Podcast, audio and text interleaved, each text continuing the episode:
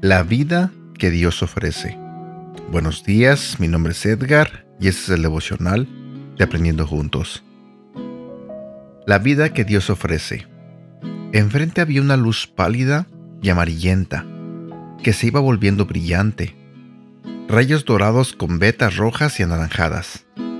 Ella había visto amaneceres antes, desde el interior de una casa y detrás de las ventanas, pero nunca como este con la brisa fresca en su rostro y la naturaleza rodeándola por todas partes.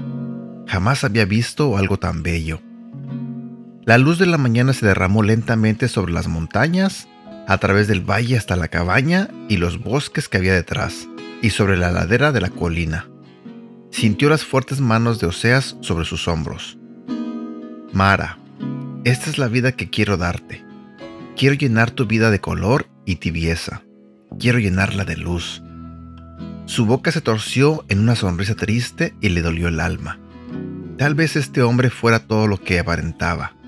Tal vez cada palabra que pronunciaba era sincera.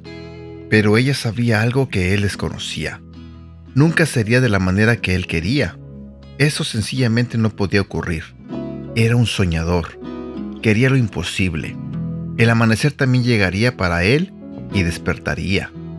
Ángela no quería estar cerca de él cuando eso sucediera. ¿Qué clase de vida creemos que Dios quiere darnos? A primera hora de la mañana, Miguel llevó a Ángela a una larga caminata hasta la cima de la montaña, donde esperaron. Ella se preguntaba por qué, hasta que rompió el alba y un glorioso amanecer extendió rayos de sol en el cielo. Era mucho más bello de lo que ella jamás había visto y magnífico de lo que hubiera imaginado. Esta es la vida que quiero darte. ¿Cuántas veces pensamos en la vida que Dios ofrece como una vida de belleza? En nuestro entendimiento distorsionado, es más probable que pensemos que Él ofrece una vida de obligaciones o de culpa. Tal vez pensamos que seguir a Dios será un trabajo duro y arruinará nuestra diversión, o pensamos que perderemos todo lo que amamos.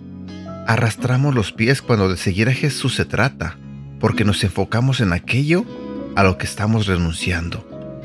Pero, ¿cuán a menudo pensamos en lo que Jesús realmente nos está ofreciendo? Las palabras de Jesús en Juan capítulo 10, versículo 10, dan un indicio de lo que nos promete. El propósito del ladrón es robar y matar y destruir. Mi propósito es darles una vida plena y abundante vida abundante. Dios no escatima la gracia, no nos da el mínimo indispensable de lo que necesitamos, nos da infinitamente más que suficiente, incluso más de lo que podemos imaginar. En 1 Corintios leemos, Ningún ojo ha visto, ningún oído ha escuchado, ninguna mente ha imaginado lo que Dios tiene preparado para quienes lo aman. Primera de Corintios capítulo 2 versículo 9. Nos cuesta creer que Dios tiene planes maravillosos para nosotros. Criados en este mundo, rodeados de fracasos y dolor en nuestra propia vida y en la vida de quienes nos rodean. Siempre estamos a la espera del golpe de un nuevo desastre. Como Ángela, a lo mejor sonreímos tristemente ante el optimismo de otras personas, cuando hablan de los buenos dones de Dios y de lo que Él tiene planeado pero no estamos muy seguros. Tal vez pensamos, todo lo bueno que alguna vez hemos disfrutado se ha terminado. ¿Por qué entonces deberíamos esperar algo diferente en el futuro?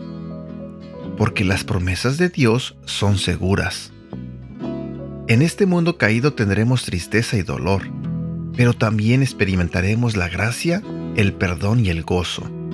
Te lo diré nuevamente, en este mundo caído tendremos tristeza y dolor, pero también experimentaremos la gracia, el perdón y el gozo. Tenemos la promesa de que Dios jamás nos dejará, no importa lo que suceda. Y tenemos la promesa de que un día, cuando todas las cosas sean restauradas, saborearemos lo que Dios ha preparado para nosotros.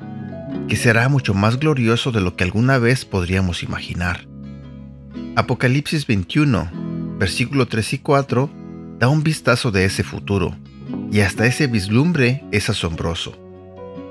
Oí una fuerte voz que salía del trono y decía, Miren, el hogar de Dios ahora está entre su pueblo. Él vivirá con ellos y ellos serán su pueblo. Dios mismo estará con ellos.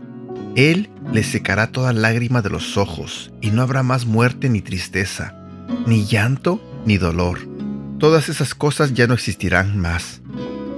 Nuestro futuro implica la vida en la presencia de Dios, una vida sin tristeza ni muerte, sino llena de gozo. Veremos a Dios y lo conoceremos. Seremos parte de su reino eterno. Conoceremos la vida como debe ser.